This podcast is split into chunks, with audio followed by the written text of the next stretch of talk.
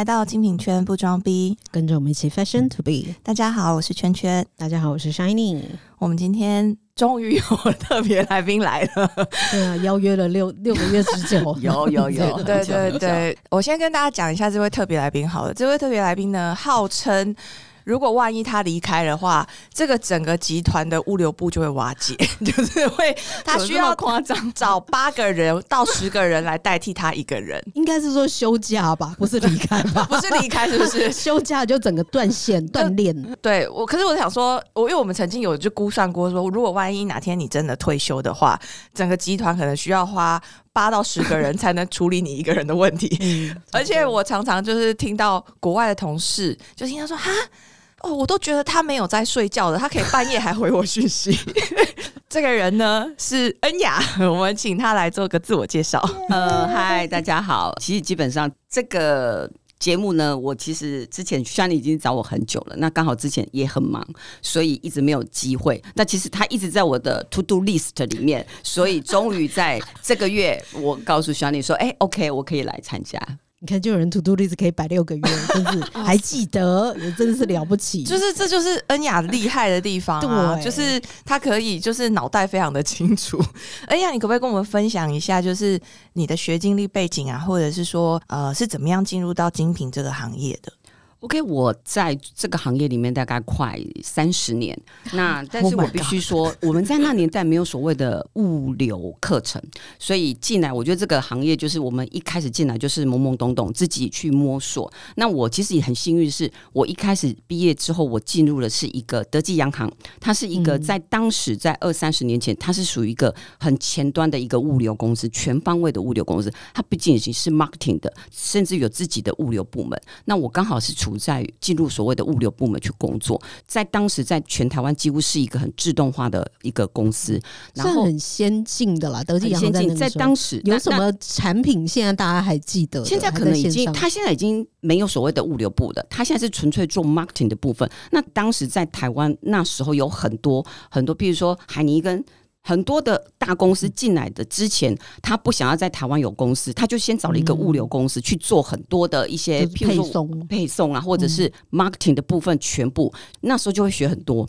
那我们那时候进去的时候，我们刚好也陆陆续续上所谓的 ISO 两千，这个也会影响到，因为你有一个标准的程序之后，你整个物流概念在当时你就会受到很大的影响，所以就被迫要一直改善、改善、改善。对，所以那个会影响到你整个在你，我自己觉得在。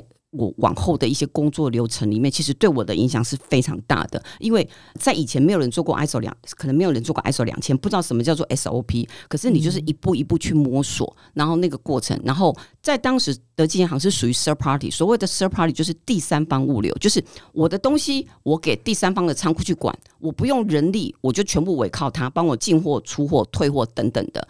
那当时我们是 third party，然后刚好呃，以我们来讲。我们刚刚讲，呃，德基行一开始是呃所谓自己做 marketing 的部门嘛。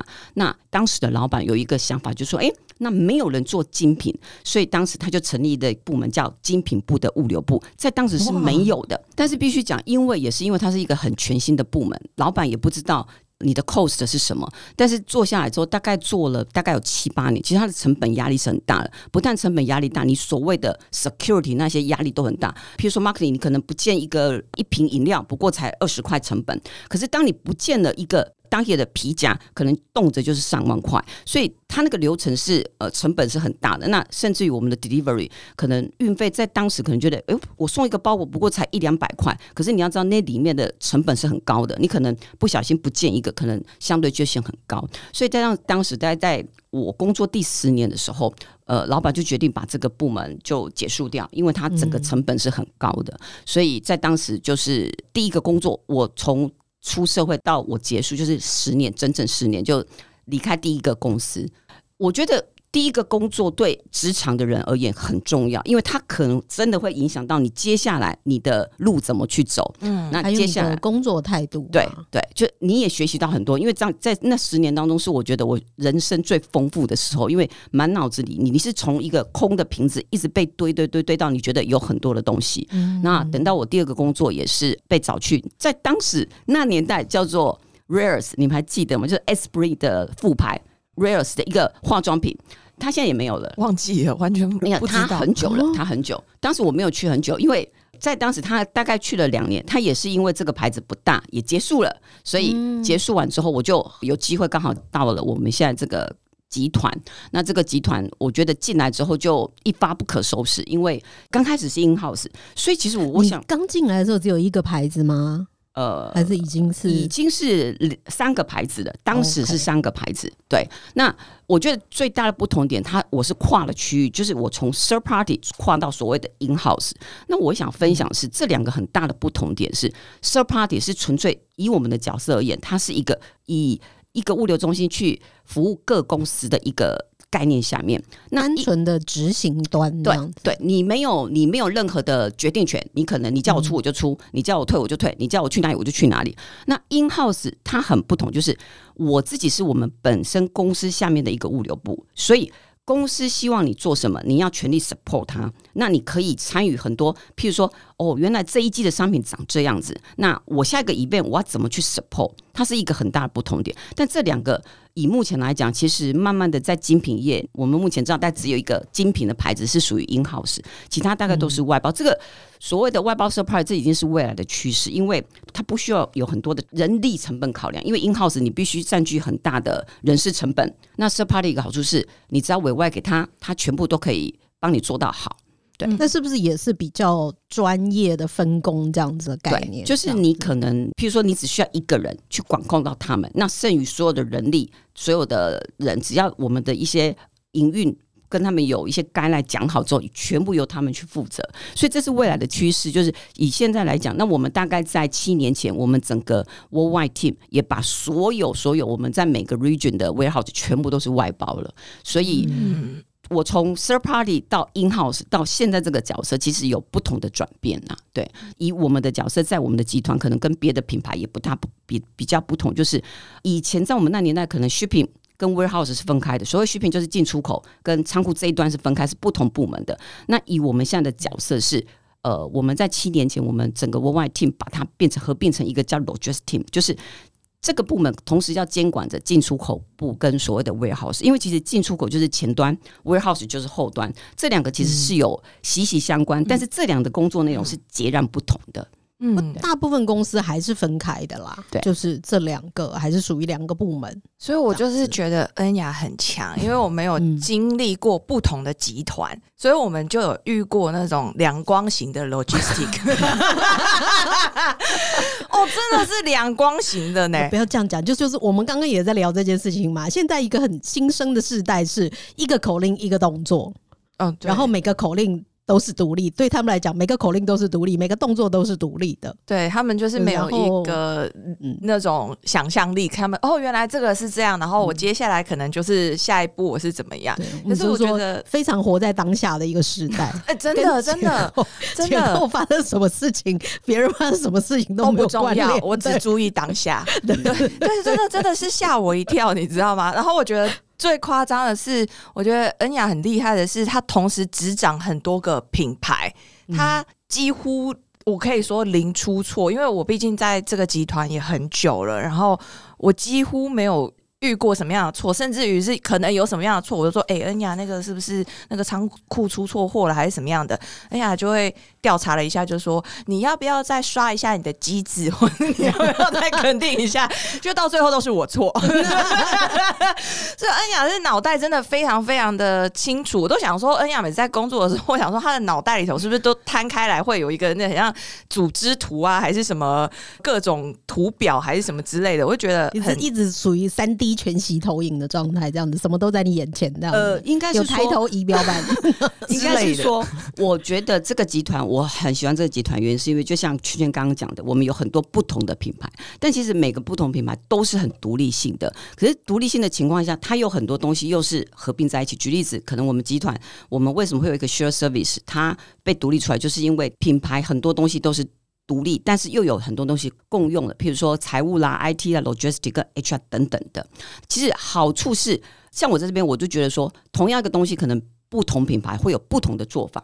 那我觉得很棒的原因是因为我可以同时拿到可能五个品牌不同的做法、不同的想法。那这个时候就像你们刚刚提到的，头脑要很清楚，什么东西哪个品牌要求怎么去做。所以通常，因为我本身非常喜欢我的工作，所以对我而言，我觉得付出时间去了解这些东西，对我而言就是一种收获。譬如呃，我会知道。如果我这个东西，譬如说我们新一季的制不进来，新一季的包材进来，对我而言，我会先了解这个制服可能长什么样子。那为什么它是新一季？它跟之前有什么不同？那每一个人怎么去分发？然后甚至于说，譬如说包材，它的归类是怎么归类的？我会了解完之后，等到货到了之后，有一个概念，因为我知道很多人会问我不同的问题，品品牌也会问我，电商也会准备好，对对，就是他们会问我，哎。这个我用这个纸纸箱类型装不装得下？这时候你要知道这个类型，你心里脑子里就要知道这个类型的大小是什么。所以这些概念都有之后，你其实同时在问就不会有太大的问题。然后再就是你对系统要足够了解。当你系统足够了解的时候，同事在问你的时候，你就可以回答他们。因为毕竟我觉得啦，电商同事他们毕竟 focus 在 sales 上面，对这些后端啊账库存其实都。不是很清楚。那对我们有，我们每天在碰这些，所以其实我很喜欢分享，就是不是只有分享一个品牌，我们愿意去彼此之间去做分享。所以电商同事碰到问题，我们可以马上去做回复，因为毕竟这是我们的专业啦。我我觉得这就是恩雅最可怕的地方，就是他为什么用可怕的词？不是，我真的觉得他他真的不能离开这个集团嘞。至少在台湾的部分，他只要一离开，真的是要请十个人才能代替他一个人，太恐怖了。就是你你看，他连刚刚就是说，哎。如果你问他说这个东西装不装得进这个包材，他连那个尺寸他都可以告诉你，你不觉得很夸张吗？就是他可以马上估算出说你大概是要用什么样类型的包材，或者是你可能有疑问跟他讲，他就是可以立刻把它都处理的很好。那我觉得是我自己跟恩雅就是接触一个。最近一次是去年我们开新店的时候，我当时其实因为我的经验里头，我可能有历经过开新店这件事情，但我没有历经过我真正自己去处理新店的一些事情，因为可能别人都会处理好，因为我以前只是 sales 嘛。那我那时候真的是历经自己开新店的时候，我才知道说，哦，恩雅有多么的真的很厉害，因为。你知道吗？有的仓库或者是有的 logistic，它分货的时候，它是直接就是哦，比如说商品部跟你说，我这些东西我要出到哪里，它就会整批然后出来，然后你要自己抓货。可是恩雅是，它直接已经都帮你先分好了，来这边是陈列的，他已经把所有的 piece，只要是单一 piece 的，他全部都先抓好了，然后可以让陈列的人一进来直接打开来就可以陈列，而且它的外箱它也都分好哦，这是大包，这是女大包、男大包，什么男鞋、女鞋。然后就全部都分好了，所以你在收货的时候，你就可以，比如说，好，现在很急，他们要先摆包包，那我可以赶快先把包包打开，所以就是变成是，也是让我们真的都很方便，所以我我真的还是觉得就是恩雅非常非常的厉害，对啊，那你自己觉得说，你在这个工作当中啊，因为我们刚好提到说，你早期是在德基洋行嘛，然后后来才进入集团嘛，那你应该也有感受到科技的进步吧？因为你刚刚有提到说，就是。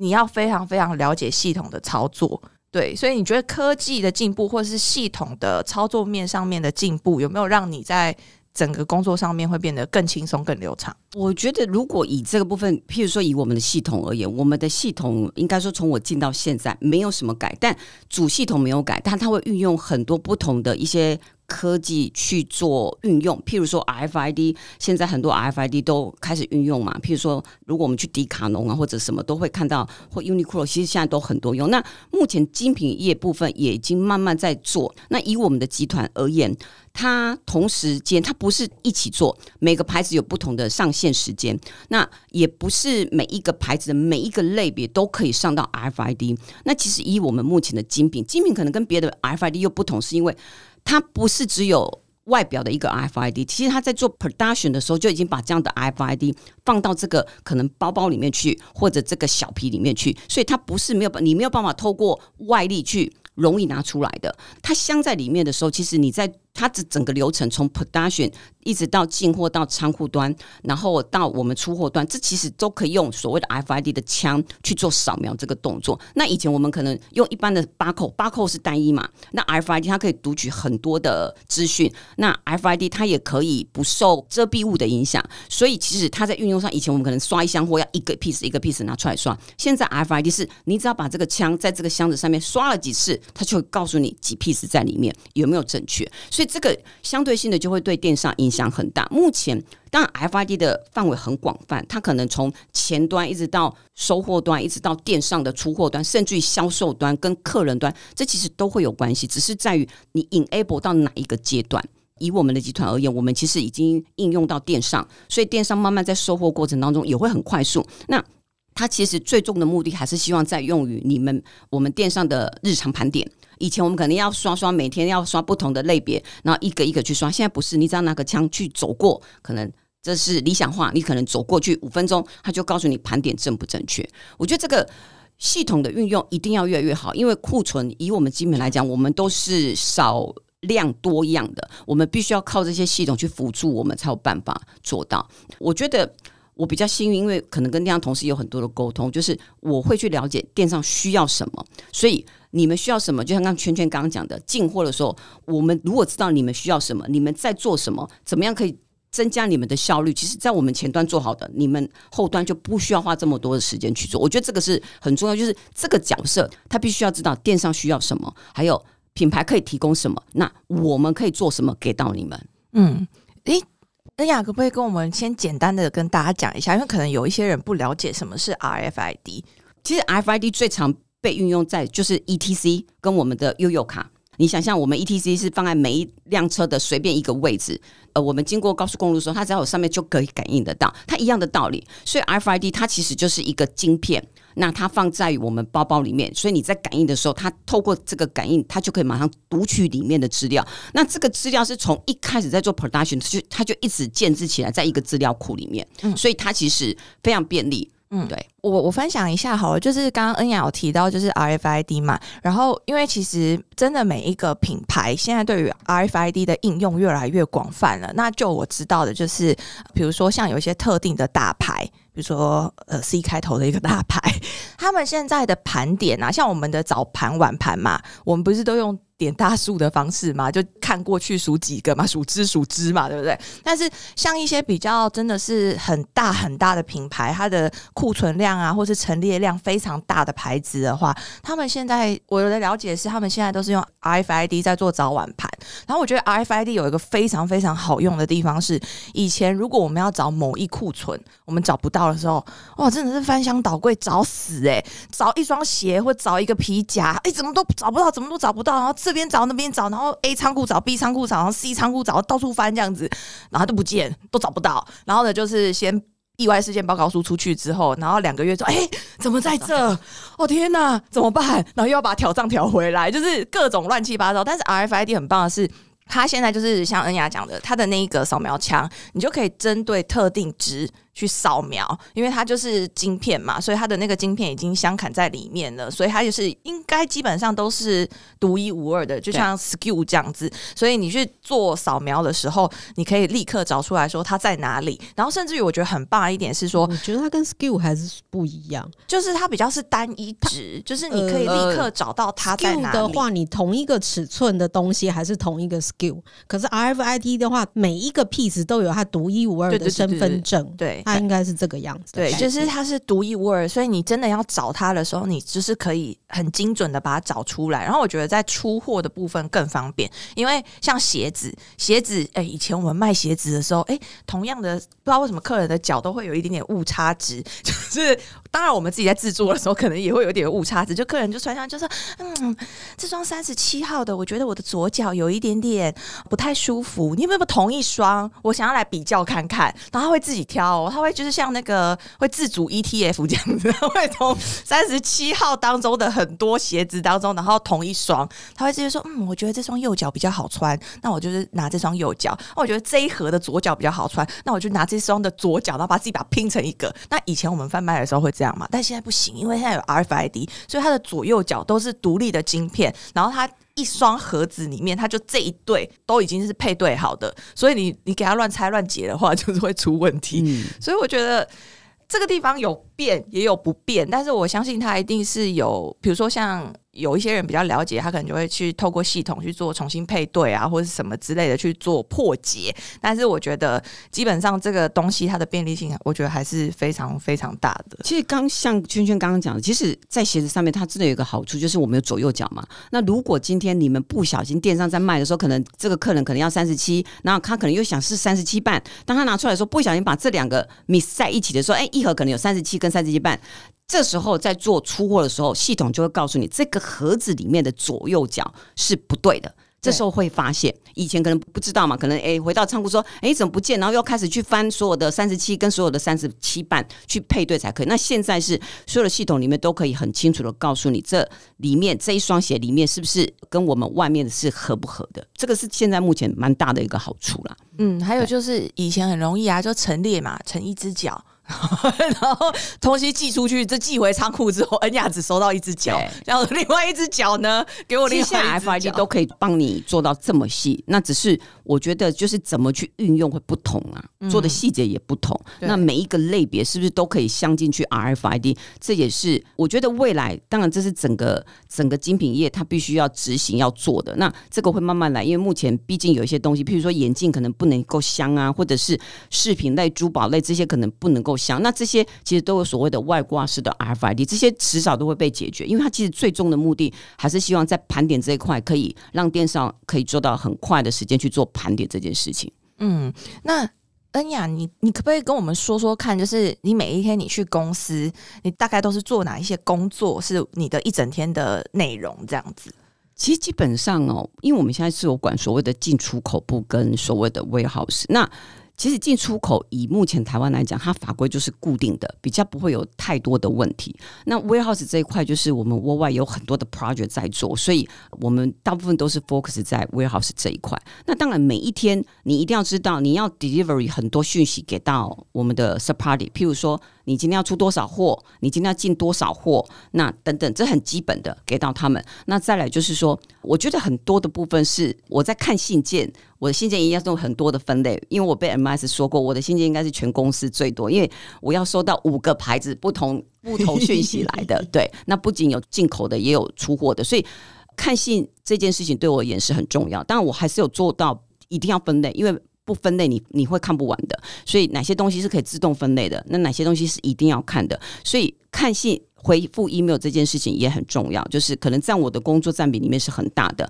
然后再就是在 email 里面可能会有一些是电商给予的一些指示，譬如说库存不对，那其实库存不对，或者是呃东西有异常，这些其实会花比较多时间去查，可能要去。抽丝剥茧，可能是哪里有问题，或者是可能跟谁店有关系，或跟仓库有关系，这些会花时间去做。那再就是国外的 report 也很重要，因为我们现在其实国外 team 把整个 logistics team 去升级到某种程度，所以他在做很多的 monitor。你必须要从 report 里面去看看各个 region 同样的 data 里面大家有什么不同，为什么不同？所以提供这些 report，我们适时的去跟 third party 之间去做做 monitor，这些 KPI 都很重要。所以每一天就是在做。这些比较可能 daily 的工作，那可能等到我们每年在做八掘的时候，可能那一段期间就是 focus 在做八掘上面，可能一年要做两次、三次的之类的。哦，提到了信件，就是我们再回到 ISO 两千，就是我跟你讲，恩雅真的很厉害，他会把每一次发生的某一个事情，他如果可能判定它可能是将来常态性会产生的一个问题，或者是常态性会发生的一个问题，它会。自己帮那个信件做分类，什么分类呢？它会先设计好标题是什么，然后呢，前面可能要打上店铺代码，然后呢，那个主旨是什么，然后内容物是什么，然后呢，你只要填空填进去就好了。所以以后你发生同样的事情，你就把它那个范例抓出来，然后。造表抄课，然后他收到了之后，他就会知道如何去解决。要不然，他比如说同样的事情，同样一个皮夹可能进货库存有问题，然后可能恩雅就会收到哦，那个这间 A 店铺他传来的是他会写说什么，比如说台北信义微风，然后什么什么店，然后发生了什么事情，然后可能另外一个同样的一件事情，然后另外一间店铺可能就会写说写代码，什么一二三四五，就是那个店号，然后他就是会各种不同的，他可能他明明捞资料，他可以全部都捞出来，他可能就可以立刻看到说是几间店铺有问题，可是如果他没有去设定这种 SOP 的话，他就会变成是他很辛苦，他的他的信件会有很多种不同的分类，所以这也是你的。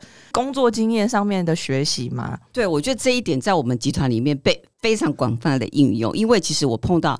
如果我们没有这样去用，我们其实有四十几家店，那每一个店其实每个 email 的主旨，如果可以很很容易去规范，譬如说可能这个店代号写在前面，回复的时候，其实我们可以很快的去辨识这个东西，那有没有人回复的等等之类的。那其实刚刚圈圈讲的，其实我们后来会改用这种方式，其实对电商而言也很方便，就是电商它不需要花很多时间去叙述很多很多东西，它可能只要写上数字，写上我们要的资讯，其实我们就会有。通常啊，我如果碰到同样一件事情被第二家店问过，我就觉得这个一定有问题，因为可能还会有第三间店会问同样的问题，所以我就很快速的去运用 email 告诉大家说，接下来如果碰到这样的问题，可以怎么去回复。所以通常我们的主旨上面都很简单，告诉说，哎，是物流部的通知，那电商同事就会很仔细的去知道说我们的规范是什么。我必须讲，我们的集团的电商都很很乖，那也很愿意去用这样的作业去做。那当然有时候他们没有做到，或者是说电商同会轮替嘛，那我们就时不时可能一个月后会再把这封信拨握给到大家，说请大家照着这样做。因为其实每个人都想表达东西，可是你表达的花你们很多时间去表达，却不是我们要的，我们也不想要花你们电商这么多时间。所以其实给几个 key 只是我们想要的，你们又可以提供，这样其实彼此都很有效率。我觉得 SOP 这件事情啊。我觉得好像不是只有在物流部，不是只有在 logistic。我觉得在所有的工作上面，特别是在 retail 的工作上面，我觉得它是非常非常需要 SOP 的。我觉得最简单的就是，比如说我们早晚的什么结账流程啊，或是我们早晚应该要做的事情啊，或者是收货啊、出货这些事情，因为。对于我来说，我其实我最近有碰到一些困扰的困扰是说，我觉得就是像轩尼提到的，就是说现在比较新的世代的年轻人，他们接受到指示的时候，他们只会接受到当下的那个活在当下的指示。明明你每天做的事情都是一样的，你每天都在出货，你每天都在进货，然后或者是你每一天都在包货，然后你每天都在结账，可是不知道为什么，就是都是同样的事情，然后同样的步骤，可是他们。没有办法建立成自己的 SOP，然后他们就是会东漏西漏的。但是我觉得，好像我们这个世代的人，我们可能会，我不知道，以我自己个人而言的话，我当时是被训练到你要。完全就是不带灵魂来上班，然后你很累很累的时候，可是你的事情都不会做错，就是因为你已经从第一步做到第一百步，你都是按照那个顺序跟流程。所以你如果哪一步你没有做，你就会发现啊，我今天一定有哪里没有做，我今天漏了什么。所以就是我们会有自己的 SOP 流程的顺序去检视我们的工作项目，但是我觉得现在好像真的比较少一点点。不过我是真的觉得，就是从刚刚听到现在，我觉得与其讲 SOP，不如我觉得从恩雅这边学习到一个很大的点是，你对这份工作的尊重，你愿不愿意花心思在这个工作上去？重点不是设定 SOP，然后拿回你要的资讯，重点是你怎么样让你自己的工作是用一个最有效率的方式来进行。所以他刚刚才会提到说，哦，他主动去了解电商需要什么。那其实这个，我觉得是我们现在在看，就是工作上，大部分的人都不想要知道对方在做什么，或者不想要知道对方对，也不想要知道对方需要什么，然后只会想我需要什么。嗯，可是当你去设计了这一些步骤，不管是 email 或者是说可能沟通的内容。去设定成你要什么东西，你就是回这些东西给我，是对你方便，对我的执行也是方便。现在很多人其实没有做到这一点，那就是我们刚刚讲的碰到的这个问题，就是很多同事，像我们也是碰到一个同事，就是每一件事情他都重新做一次，就不停的问同样的问题，三个月、四个月、五个月，他还是问同样的问题。真的，那这些人就是完全没有去。把这个事情当成是我分内的事情，而是他只是在执行一个指示而已。所以所有事情对他来讲是不需要学习，他也没有想要学习。嗯，我我非常走。走永永远就可以挥一挥手，不带走一丝云彩。当他离职的时候，你也没有感受到这个人的存在。我觉得这是我们看到的，你对这份工作的尊重。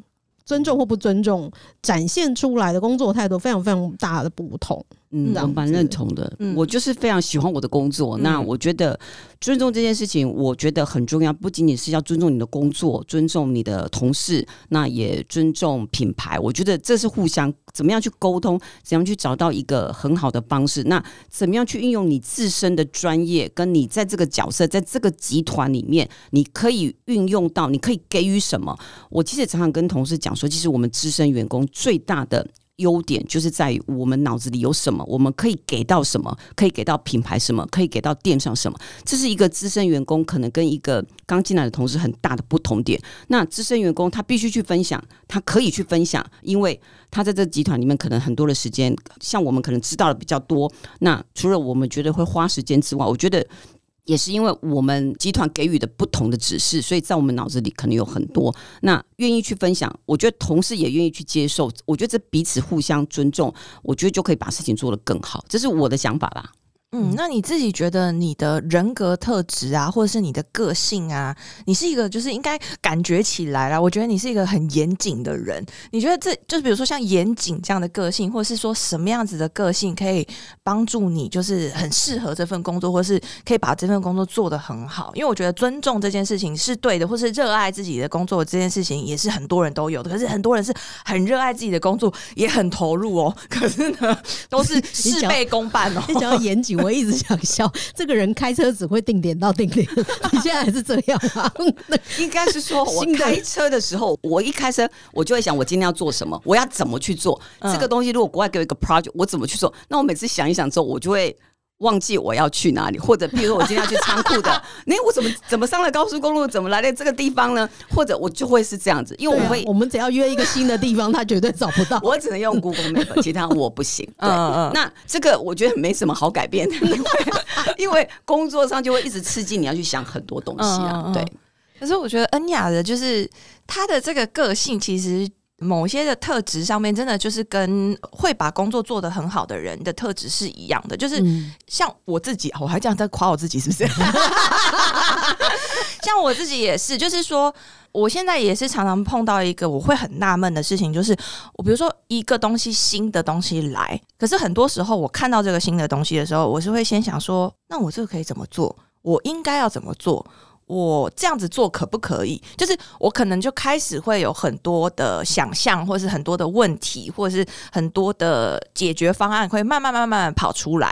可是很多人对于新的东西的学习，或者是说新的指示，或是新的计划，他们看到他们就说：“啊，这是什么？为什么要做这个？我们以前那样不是很好吗？”或者是他就可能会说：“啊，这是什么？我看不懂，然后就放着。”然后我其实最近一直都觉得说这件事情是很恐怖的，因为我觉得有一句话讲的很有道理，就是说你如果你都是做同样的事情，你不会有新的成就。所以，如果人不会进步，是一件非常可怕的事情。就是你一直都在做同样的事情，你就不会进步。所以，人不想进步也是蛮可怕的事对情。对对，所以你看，恩雅在之前她学了十年，她在德基洋行。可是我觉得任何的学习就是都是你的养分，不论你在人生的什么阶段。所以你看，他把他的这个强大的养分带到他的下一份工作，然后又培养了更大的养分，这些都是你在做职场的生涯的转换的时候，我觉得是一个很棒的学习，然后也是你一定要去记得的，因为你永远记得就是你自己学到的东西，别人是带不走的。对，可是。我觉得现在的我自己遇到的一些年轻人啦，或者是说我我觉得也有可能太以偏概全，可是我真的遇到太多了。就是说，现在的小朋友他们在对于选择职业这件事情，他们可能觉得当下这个职业他们不喜欢，或是他们觉得这个当下职业他们觉得不够好，他们就会想要再去从一个火坑跳到另外一个火坑。可是其实你没有想过的是说，其实你在这个火坑当中，你可以学会穿防护衣。嗯你可以学会使用灭火器，你可以让这个火变小，你可以让自己变得舒服。可是他们都没有学习到，可是他们都只是觉得说，哦，我知道这边很热，那我赶快跳槽，我赶快跳到别的地方。结果他又是从 A 跳到 B，然后都是火坑，但是他没有任何的改变，然后人生就是一直在跳圈圈，在跳火坑。我觉得这是一个，嗯，我觉得现在新的世代比较需要注意到的事情啦。对，而且我觉得每一个部门都有要发挥自己专业的一个。价值在，譬如说举例子，我的位置上可能除了我们刚刚讲的工作要有很大的热情之后，我觉得耐性很重要。啊，对耐心，因为我们面对不同的品牌、不同的部门、不同的电商，甚至于我们还有针对 third party，那我们中间这个角色，我们必须做彼此之间的沟通。那可能以我们现在碰到，可能就是可能 third party 不懂品牌在做什么，品牌其实不懂 third party 在做什么。那其实我们很重要，因为我们必须要知道。品牌要要求是什么？需要是什么？那我们再去指示 third party 去做什么？所以这个工作内容你一定要很知道，你清楚的逻辑概念。你要我们刚刚讲的严谨，像对我而言，库存管理是非常重要的。一个 logistics team，如果你库存管理不好，你没有办法去做一个 logistics team。所以对我而言，库存这件事情，在我们以现在来讲，我没有所谓的。可以弹性的空间，它对就是对，不对就是不对。呃，对库存而言，你我不会去接受说，哎，我可不可以先借我一个出来？没有这种，其实对我而言就是出货。库存管理是很基本的动作，不管是仓库也好或电商而言，那要有足够的一个逻辑概念给到每一个。那其实我觉得这个很好，一个就是在我们品牌里面，其实这种讯息 delivery 到每个电商跟每一个品牌，我觉得这个我们是做的非常成功的。所以这个概念在我们的集团里面是。非常被广泛的学习到彼此，譬如说 A 品牌到 B 品牌，因为我们集团有很多品牌也是跳槽来跳槽去，所以嗯，基本上逻辑概念都是一样的，做起事情来就会相对的就很顺畅。我我很认同恩雅讲的，我们刚刚提到库存管理嘛，但是我我自己就是也可以分享一个，就是你真的你脑袋里头有那个逻辑，跟你没有那个逻辑的人，他会讲出来的话。关于库存管理这件事情有多么不一样，我分享一下，就是我不是一直说我们那个狭小的仓库，就是一直想要被各种改变嘛，然后都没有被改变这样子。然后呢，就是你有听过各种版本的建议，然后其中有一个版本呢，就是说，哎，我跟你说，我觉得哈，我建议你们这个仓库啊，你们就是找一些比较好卖的东西，然后呢就把它放在这边，这边的话全部都做未成，你看你们这样子很方便，什么什么的。然后我就说翻白眼，对我就翻白眼，我就先翻白眼。然后第二个我就直接回绝，我连想都不想，我直接回绝他。我说我不可能这样子去执行。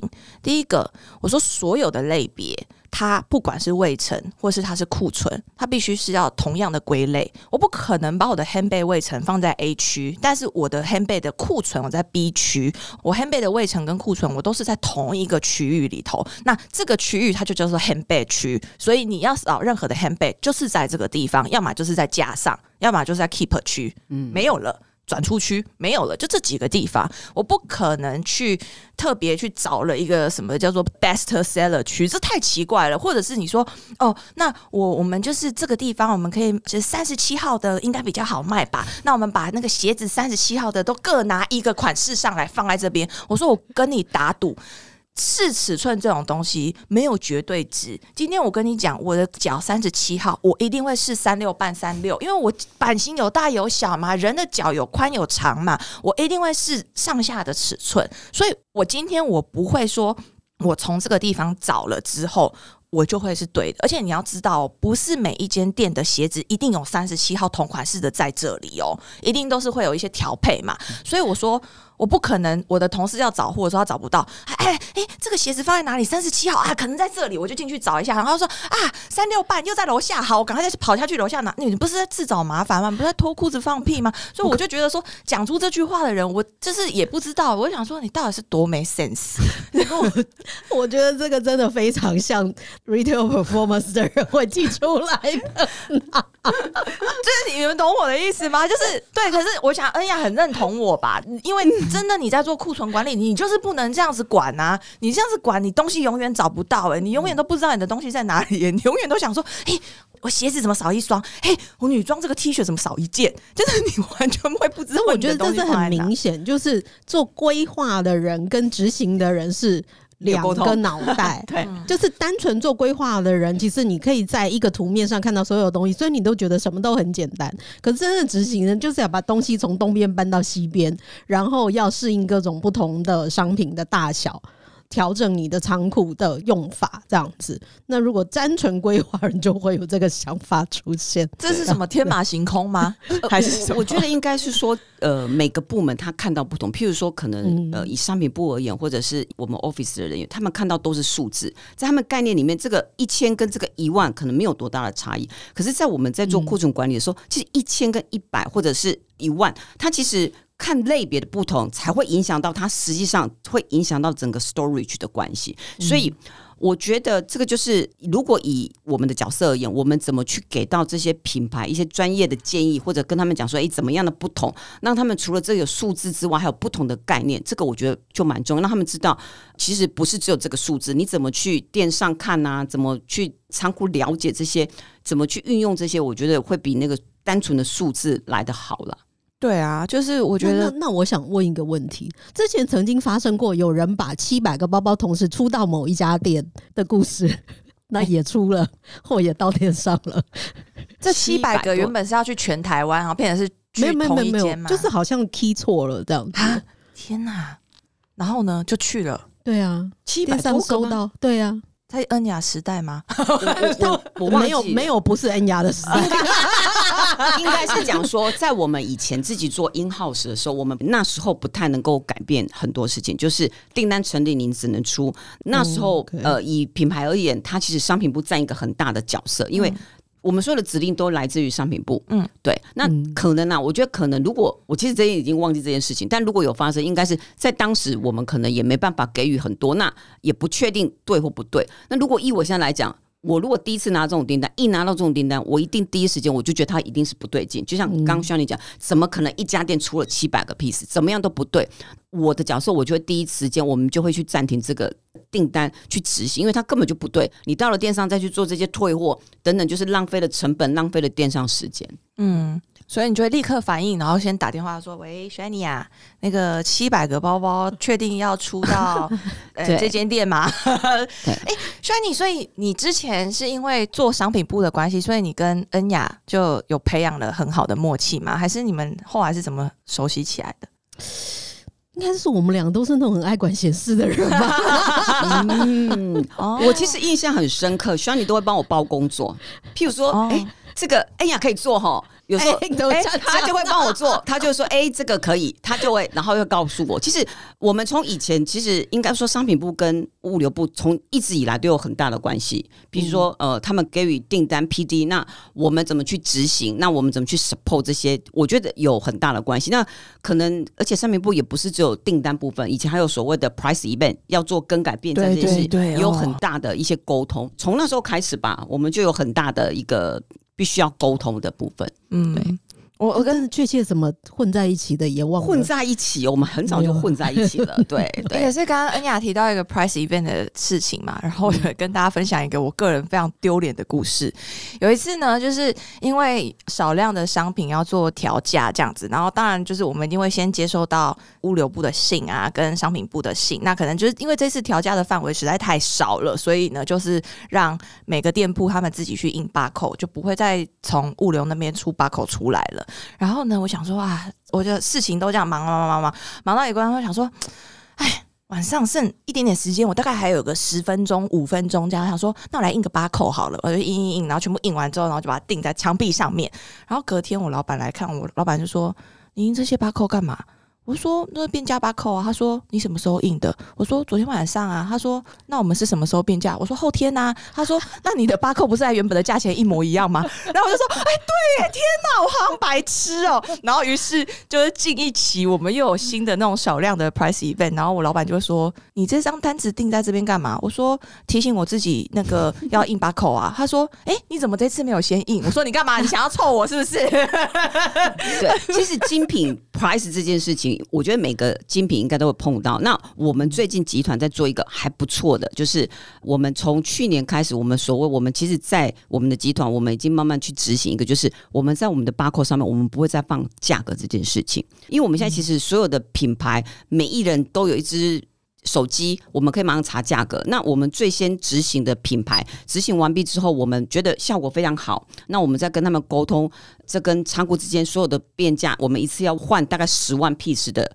全部都是没有价格，但这非常一个好处是，下次有 price event 这种事情就通通不用换了。轩你应该知道，精品业非常容易做所谓的变价，可能变五十块，变个一万块都有。那这种是不定期的，呃，每一年的那种所谓的大量变价又非常多。其实这会耗费我们很多的成本以及电商的时间。那我们执行了这个之后呢，我就我们就发现电商同事非常非常的高兴，因为。不用再换标了，你不用担心。那我们其实，我觉得集团一个好处是，A 品牌做的很好的时候，我们就会希望用这样的一个范例去影响到 B 品牌。那我们现在已经 A 完成了，B 也完成了，那。有 C 要开始，已经要确定七月要执行的。哦天那接下来圈圈你这个牌子呢，就是我们最后的。我们希望我们可以当由 A、B、C 完成的时候，我们就接下来。我想当 Z。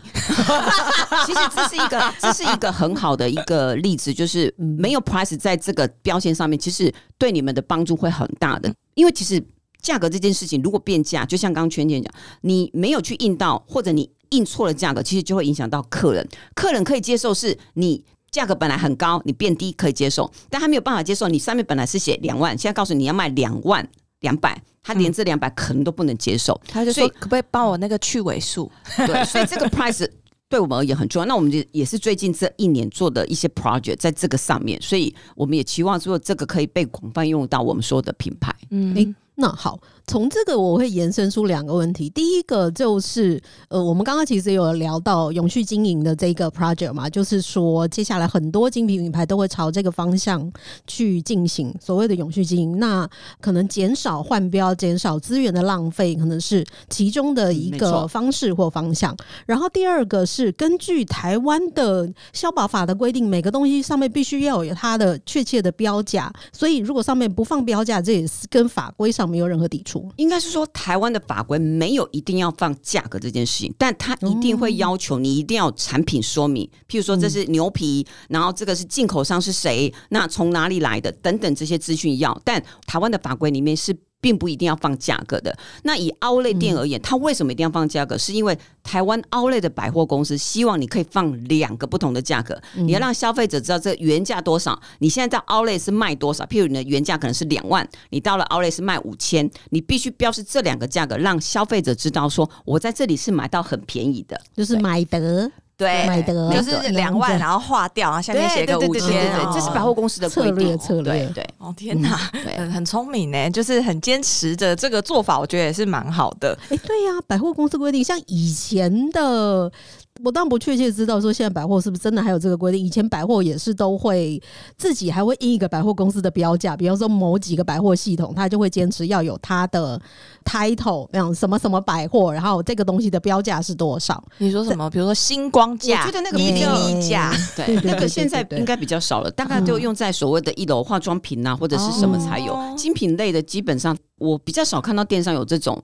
像你讲的很好，就以前很早年代，可能我们在十几年前的时候看到这样，但我后续其实都已经几乎都看不到这样的一个讯息在上面。我觉得百货公司也在改变啊，对，因为以前是百货要求，可是品牌不配合，像我们是从来不配合的，就是不管制服啊、名牌呀或者标价，我们都是不配合的啦。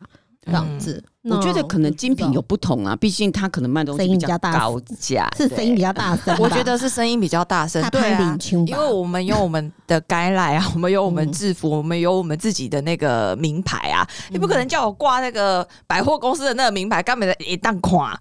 早期是真的有，目前看到是这样。我我比较少看到电商退回来有这样。那我去电商看到也比较不会，就是每个牌子，不管是我们集团或别的牌子，也几乎都是自己独立了。嗯，但是我觉得其实我，因为我我们有待过不同的集团嘛，所以我其实其实真的蛮蛮认同恩雅的。因为对于我自己而言，我比较狭小的那种概念的定义来讲的话，我会觉得集团的用意，它就是其实就是有一个母公司，一个大公司，然后它有一个就是一个做的很好的。公司或者是品牌，然后呢，它有其他的不同的分公司或者不同的小公司，然后它会以这个大牌子去做学习，因为好的东西就是复制嘛，然后让别的品牌也可以这样子去做。我觉得这是我自己觉得我身在这个集团工作这么多年，我觉得做的最彻底的一个部分，不论是系统。就是不管说是我们的进出货系统啊，或者是说我们的手机系统啊，或者是各种系统。然后或者是各种文化，我觉得其实真的是执行的还蛮彻底的，所以我觉得这也是我觉得蛮好的地方。因为你在做不同的转换的时候，其实就是逻辑一样，你只是换汤不换药。我觉得也是可以帮助你更加的容易上手。然后我也是觉得说，因为很多是你的职缺是集团里面的内转，我觉得其实像这样子，就是你的内转的时候，你就会很无痛。可是有一些牌子，它号称是同一个集团，可是。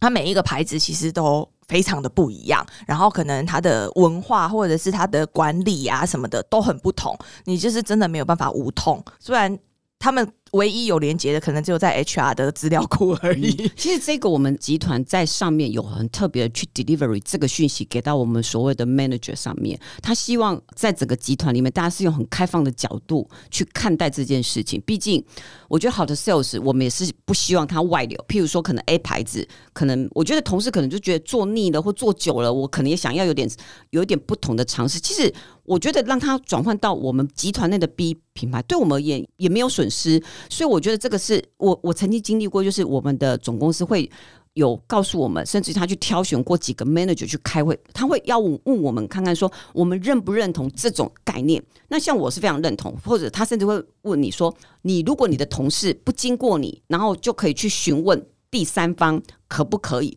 那我觉得这些就是他要 delivery 的一个讯息，就是说他希望同事是可以不畏惧。我想去转换，我可以去做。像像刚圈圈讲的，我可以内转的时候，我可不可以透过很公开化的方式？那这些原本的品牌也不会去受限你做这样的一个发展。我觉得是这个在品牌里面最。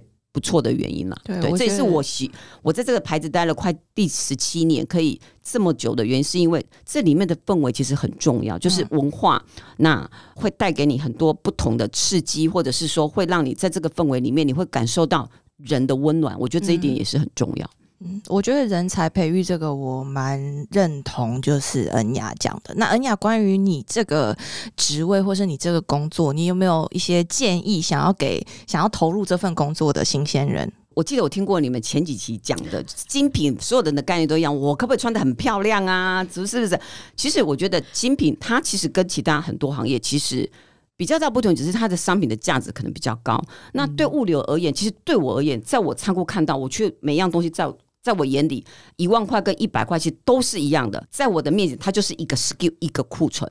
那要有一个概念，就是这个工作可能没有办法，你也没有办法每天都穿着漂漂亮亮去仓库。那你可能对这个品牌的一些概念要有，你可能对这些库存管理你的概念要有。那再就是，像我如果在面试的时候，第一个我会问他，你可能对这个工作的向往是什么？